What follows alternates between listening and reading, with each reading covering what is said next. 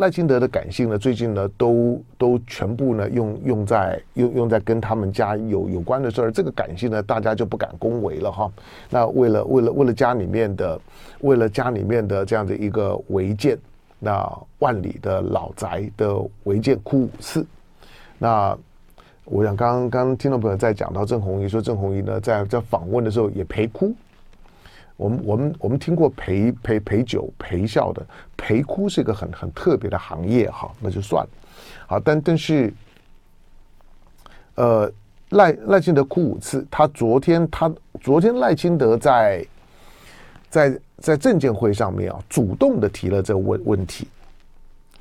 赖清德昨天的昨天的讲话里面，我。我不是看他们讲的内容哈，我是我是我是从他们在攻防过程当中的一些的接议题跟丢议题的方式，然后去做一些呢辩论，就是讲话的人的心理学。当你说我是不专家，我不是哈，对，就是讲话的心理学是是说每一个讲话的人，每每一个讲话的人，其实不管眼前嘛，比如说做做做广播最困难的就是说我的面前是没有人的。所以，我所有的 audience，我所有的听众呢，都是想象的，它不是虚拟的，也你也可以说虚拟的，但是想象。我我必须要做广播，必须要有能力去想象。我面前坐了哇满坑满满谷的人啊，都我的粉，然后看到我就会尖尖叫，没有？好，就是意意思就是说，你任何一个讲话的人，就算自言自语，他也必须要呢去去虚拟一个旁边好像有一个人。好像有个好朋友在跟他讲话，就算你自言自语的时候呢，也是一样。所以说话，不管不管是什么样情况下面的说话，基本上面都有对象的。所以，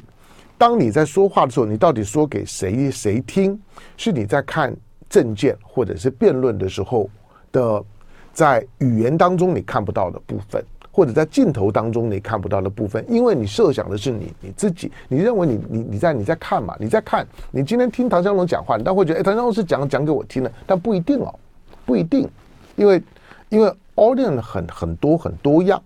那到底那个人在在讲这件事情的时候是讲给谁听？这个呢，在听众或者在分析一个演演讲者到底试图透过这段公开的讲话要影响到什么？那那个是在看看证见跟辩论的重点。第二个就是说，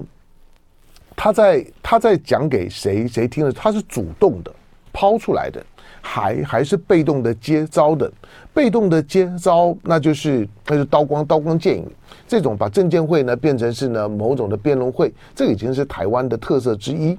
好，但是这不重点，但是主动抛出来的议题呢是比较有意思的，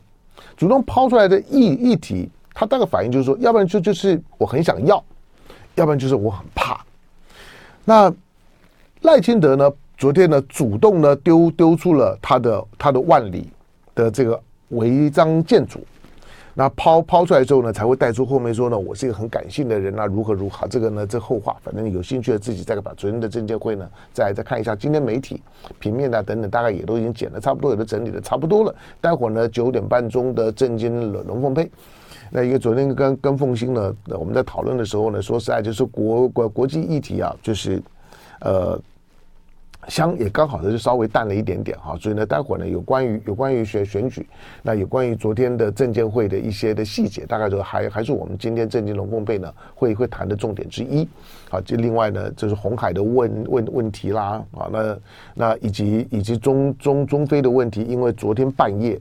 呃，昨天了啊，不能说半夜。昨天菲律宾的菲律宾的外长打了一通电话呢给王毅，哎，那昨天半夜，昨天半夜的是时间，大陆的外交部，大陆外交部才搞搞这套，半夜发新闻稿。当然了，就是说因为因为东西方时差的关关系啊，可是你中中非之间没有时时差，干嘛要要半夜发？好，那昨天呢，昨天因为因为大陆外交部半夜半夜发发稿，这也是今天的今天的的看点之一。好，这些呢这些呢先先先。放下不谈。昨天赖清德抛抛出这个房子，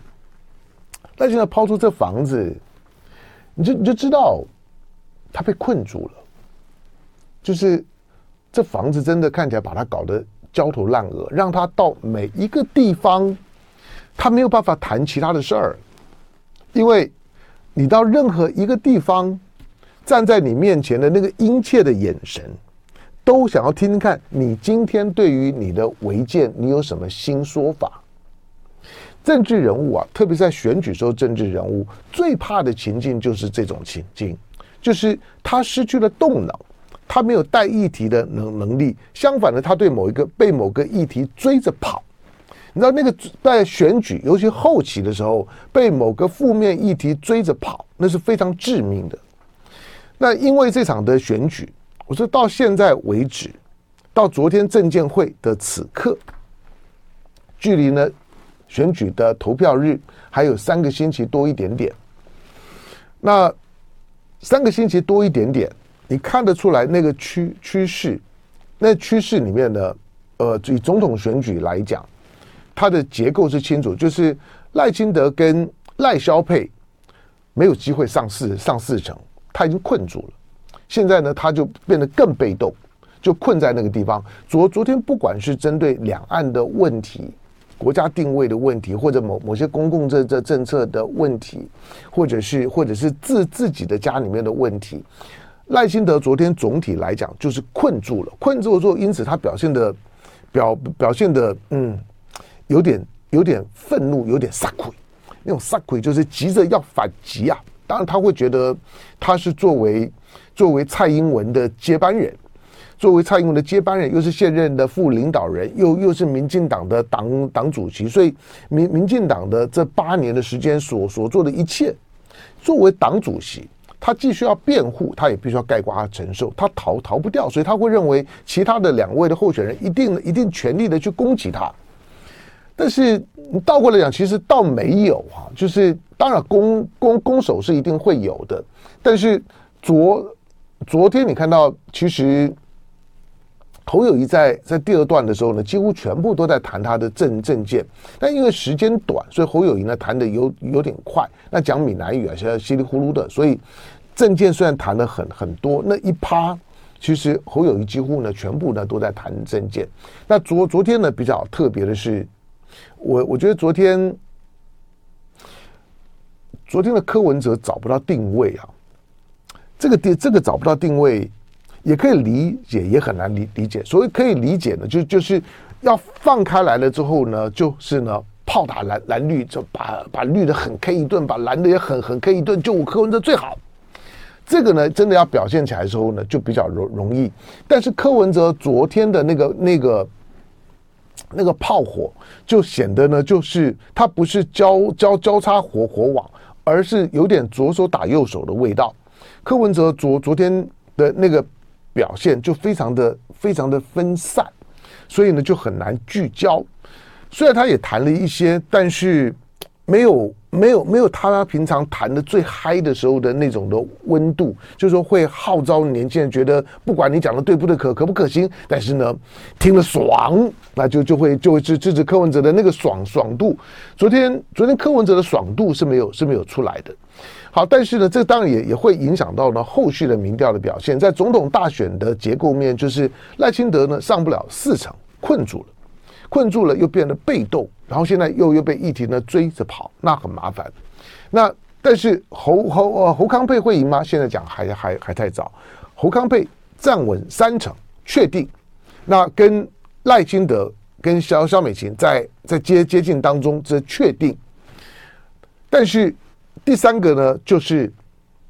柯文哲，柯文哲跌破两成，大概也确定，顶多两成多一点点，所以二三四，那百分之二十、百分之三十、百分之四十，就成为这三组候选人各自要面对的整数关卡。赖清德上不了四四四成，侯康过了三成，然后呢，但是呢，对于柯文哲来讲呢，就是跌破两成。但是选举到现在为止的第二个第二个确定的。更确定的趋就趋势在立委选举，在立委选举上面，我虽然不敢说呢，国民党会一党过半，因为那个难难度啊，就除非国民党后面这二十几天非常强，打得非常好，因为现在小鸡很兴奋呐、小鸡啊，真的是像像真的是打了鸡鸡血一样哇！那个，我觉得我觉得国民党现在的每每每只小小鸡，我有碰到的哇，那个每个都都很都很亢奋呐、都已经不是小小鸡啊，就是小鸡当斗鸡啊，所以每个选选区啊都杀杀声震天了。那因此整整体来讲，不管在气势上面或者选情的预估上比较看好，就是国民党，国民党在就算不一党过半，国民党大概会成为立法院第一大党。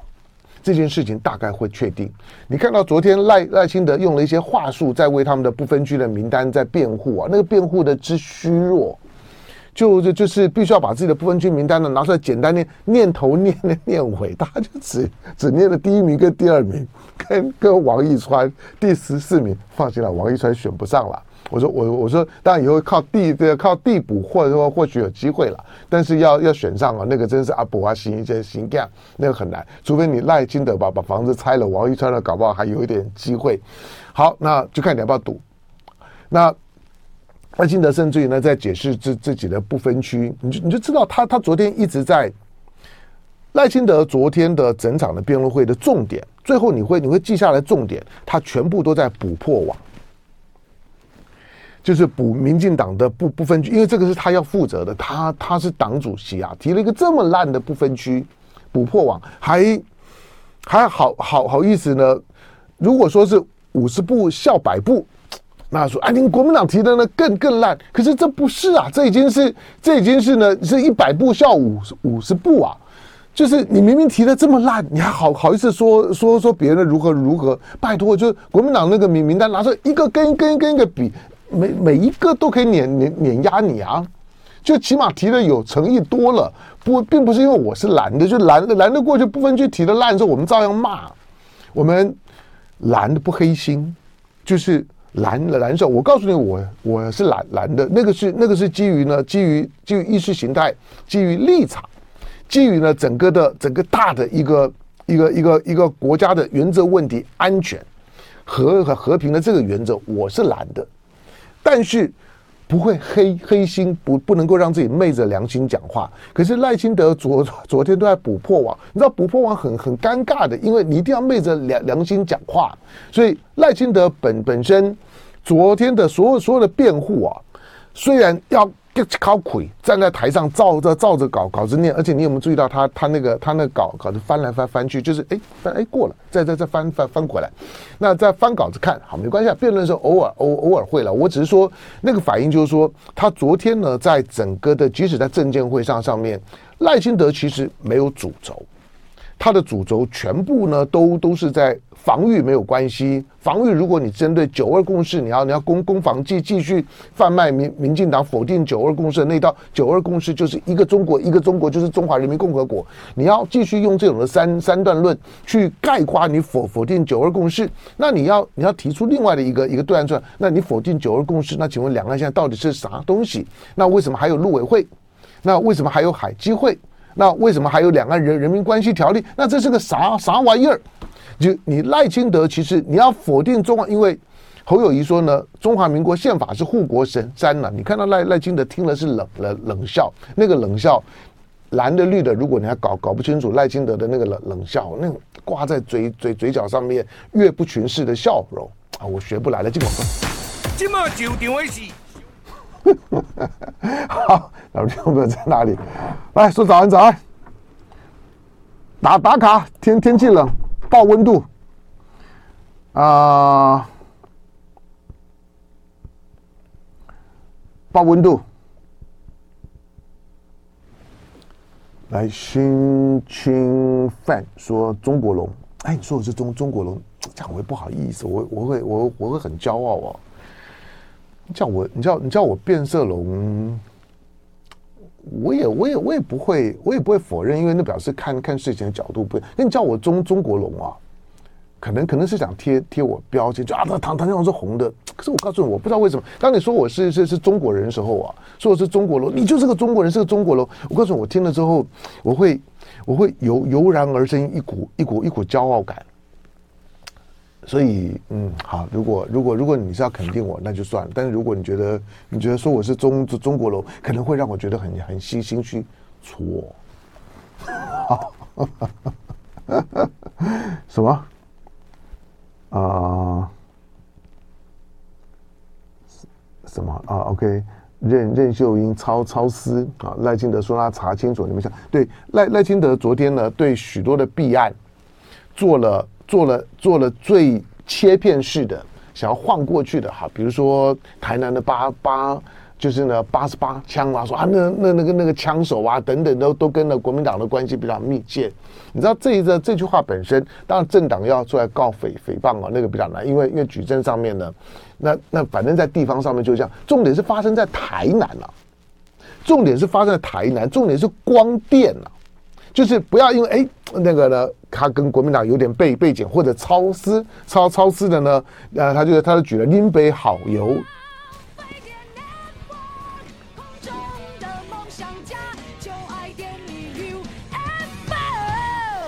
好，八点四十二分十一秒，来，呃，咱们听众人在在哪儿呢？都跟大家呢说早安。那，哎啊，妙妙丽说在南京东路的 Seven，好，是南南京东路，我以为说在南京的 Seven，在南京东路的 Seven 说早安，好，早安。然后，嗯。好，对，杨先浩说中国人很骄傲，我知道，我我我我的意思就是你你你听不出来在在台湾吗？在在台湾民呃民进党长时，因为那个是一个那个是一个最最最简单的民粹的政治民粹的表达，就是你跟我不同挂的，那我我我是土生土长的叉叉叉，那你不是，那所以呢你滚滚回去，那因此那个呢是一个一个台独论述的最底层的。那种呃语言上面的逻辑的铺陈，就是把中国两个字呢当敌人，把它敌敌人化，把它呢妖妖魔化，把它丑化。所以呢，讲到中国人寿呢，就就觉得好像呢，好像把中国变成是一个负面字眼。那这是台湾的民进党非常努力的，这也是所有的今天台湾的可能接下去的政治风险的最核心。那即使最近这几年的时间呢，两岸之间的交流。呃，不管是一般的通俗文化啦，或者在网络社社群啦、网络语言啦，那或者是呃一些的一些的产产品，好的，只要只要把 ECFA 呢这这些呢处理完，把两岸的经贸的结结构的这个壁垒障碍呢打通，我相信两岸之之之间呢货畅其流，那人尽其才。毕竟其利，它一定呢会呈现两岸之间呢更更全面的交流，但是在政治语言当中来来讲，昨天的昨天的政见会当中，赖清德特别表现出一种对两岸交流的恐惧感，所以你会你会发现呢，他一直呢一直都在对对于民进党的这些的破洞或者是个人的破洞在补破网，而所有的所谓的攻击，无非呢就只是对于两岸交流。而台独会不会在交流的过程当中呢，逐渐失去了动能，是恐惧感。因此，这种的恐惧感是民进党的任何要上台面的政治人物，或者已经站在台面上吃香喝辣的政治人物，其实不难做。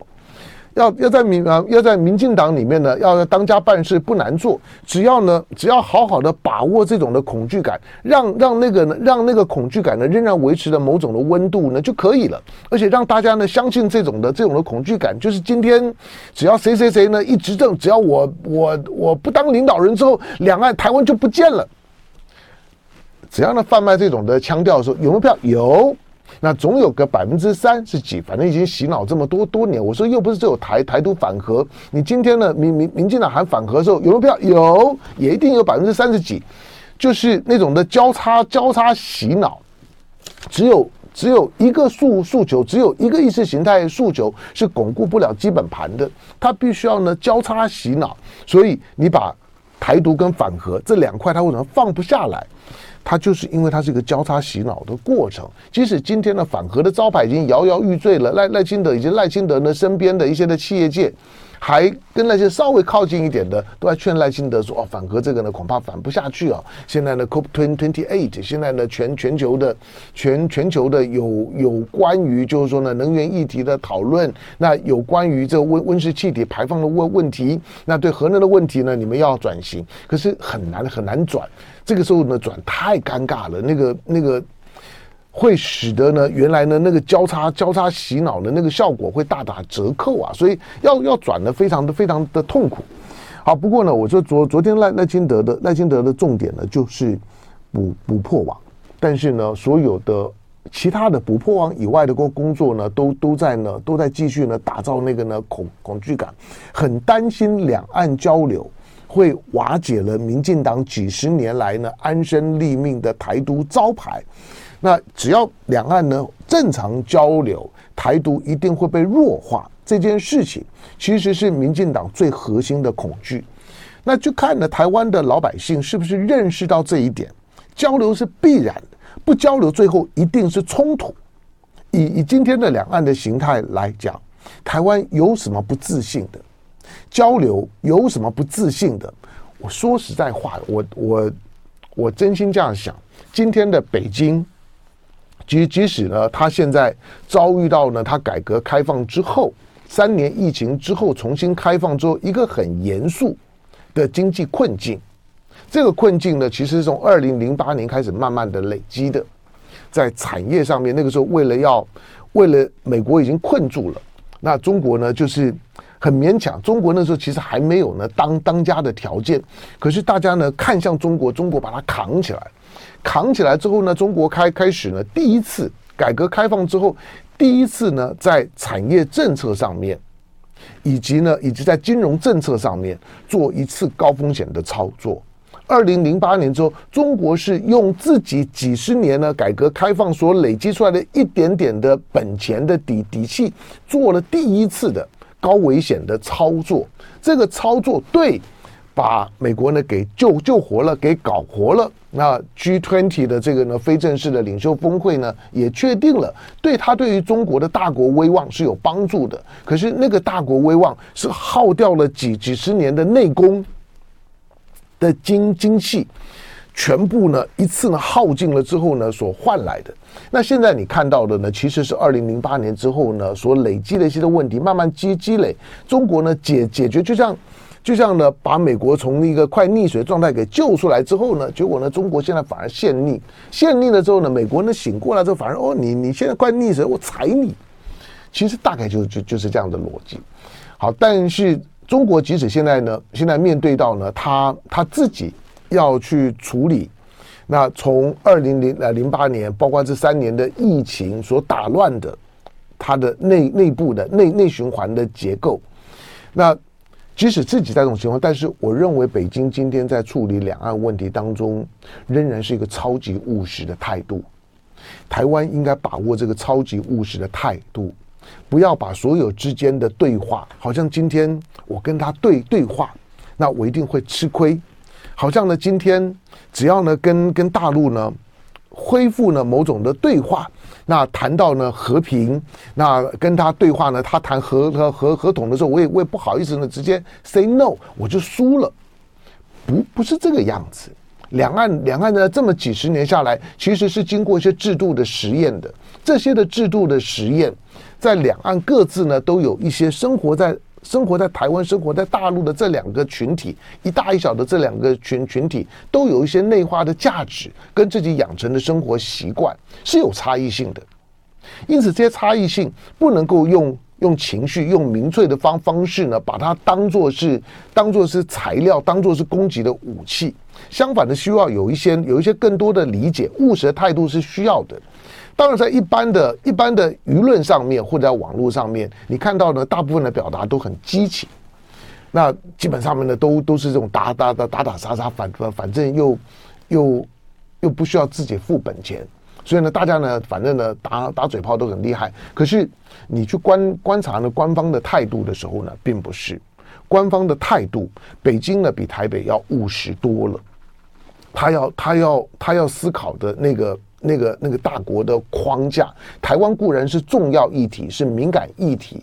但是在它的整个框架里面，台湾所所占的比例是小的，它有更大的一个一个问题呢，需要去处理跟面对。说在，让十四亿人脱贫脱困，那个是难度非常高，而且过去没有人办到的。你想，十四亿是什么概概念？十四亿就是两个东盟十是十国。的人口都还有剩啊，那让大家呢都都能够达到呢台，如果如果如果东盟的平平均的人均的所得达到呢中国现在呢破万美元的这样的一个一个水水平的话，那东盟也不得了啊。好，那来咱们的咱们的听听众们来，好，我我继继继继续继续。好，那刚刚呢刚刚讲讲到就是说呢赖清德昨天的昨天防御呢特别呢对他的房房子的部部分。他在他在讲到他的违违建的时候，他是想要一语带过去的。我你在你在看证证监会的时候，你在看证监会或者关注选举的时候，对了，就是说，我也我也同意啊，选选举总统选选举应该是大模大样，应该应该应该是针对一些的一些的高端的政治问问题、严肃的政策问题，大家去辩论攻攻攻防。可是那个呢，诚意过高。在任何的任何的电视的辩论会、证见会，它其实达不到这个效果。基本上面所有的所有的证见会或者是辩论会，它只要能够达到呢一个目标就好了，就是不要表现太烂。只要不要表现太烂，你基本上面呢，这个证见会跟辩论会对你的影响不会太大。你说要要透过证见会跟跟辩论会，能不能够？加分大加分也有机会，就是你表现的特好，表现特好的话呢，会让哇眼睛一亮，就像是国民党的不分区名名名单，你要去凑他都很难。就就赖清德只能够闭着眼眼睛，昧着良心呢，说自己的不分区名单漂亮。他讲到第一名、第二名，后面就不敢讲了，而且对第一名、第二名跟跟呢第十十四名的描描述这么的虚弱。我我我我觉得，我觉得民进党的朋友，不管你再深绿啊。你那个政党票你要投的投下去，那我那我真的真的觉觉得你良良心被狗吃了。就是民进党赖清德能够接受那样的一份的名名单，你还指望啥呢？我说，今天我最在乎的是那个不分区的名单，这么烂的名单，然后你要就像你把你把一些一些的剩菜剩剩饭随便的搅一搅之后，就要喂给你。的支持者吃，然后你的你的支持者在你面面前的时候，也要跟着一起哭，含泪吃的时候还要喊好吃，有病吗？那那个名名单烂到这样的地步，赖清德呢？昨的昨天呢？真正的虚弱呢，就是他在他在谈他的那个违违建，这是他自己丢丢出来。老实讲，那还不是不是侯友谊去攻击他。也不是柯文哲去攻击他，柯文哲面对他的那个农地啊，没没有农农用啊，跟农用停车场，柯文哲对了，就跟哦哦有有有有这种事啊，那个那个地是我我爸买的，是我的名字，对，好，那那我我今天就把它刨了，那我刨了之后，那你赖清德呢？赖清德昨天在谈这件事情的时候，除了他主动谈，就是急着。全部的重点就是很急着想要赶快谈到自己的违建，然后呢抛出一个就是说我要把它捐做公益信托。那公益信信托那个公益两个字很重要，因为所有的烟雾弹都在公益那那两个字上面。但是我告诉你，今天全台湾呢一千两百亿的公益信托里面，我可以跟你讲，几乎没有在做公益的啦。懂也好，不懂也也好，我相信今天呢，大概会有会有很很多的很多的专专家，很多的这些的这些的谈话性节目呢，大概都会告诉。但是我我昨天已经谈了一些公益性信托，比大家在诟病的所谓的基金会更糟糕。很多的政治人物，很多的财团、后家郎都会搞个基金会。我不是要要一竿子打打翻了一船的基金会，有一些基金会。它的运作就会循着基金会的精神以及那个基金会成立的宗旨，大模大样的去运作。但是每个人都知道，很多的基金会呢都是政治人物的小金库，是他们家里面的小账房。在基金会里面进出账的时候呢，看不太出来，就是呢等于是洗洗过一一遍。基金会呢，起码第一个，他要他要他要到法院。要认要认证，要经过呢司法体系的认证，要取得呢取得法人的资格，他是有人格权的。基金会是个法人的资格是有人格权。那公益信托，公信托没有，公益信托连法院的程序都不用走，公益信托呢只要去跟行政机关呢行政机关办理就就好了。那你说，那不管是基基金会，你要捐一笔钱啊，基金会起码要一千万才能够成立啊。那公益信托他也说了，他要把他的什么东西要捐捐出来。大部分的财团呢，都是都是拿一些股票啊，或者一些一些表面上面有账面价值，但其实不值钱的东西呢，当做是呢所谓的公益信托的基础。那但是那那你说，那他总有东西拿拿出来，对他他也会有一些，就是赖清德把他的违建拿出来做公益信托。当然，违违建最近因为大家的认认识更透彻，特别是我看到昨天秋意，秋意呢秋意的这个这空空拍的空拍的，我啊那个那个那个那个那个就就就是就是我向往的田园生生活。我觉得我老了之后，我愿意住在那儿。可是那他会做做公益吗？那所有的美港都在这这里。就爱点你 U。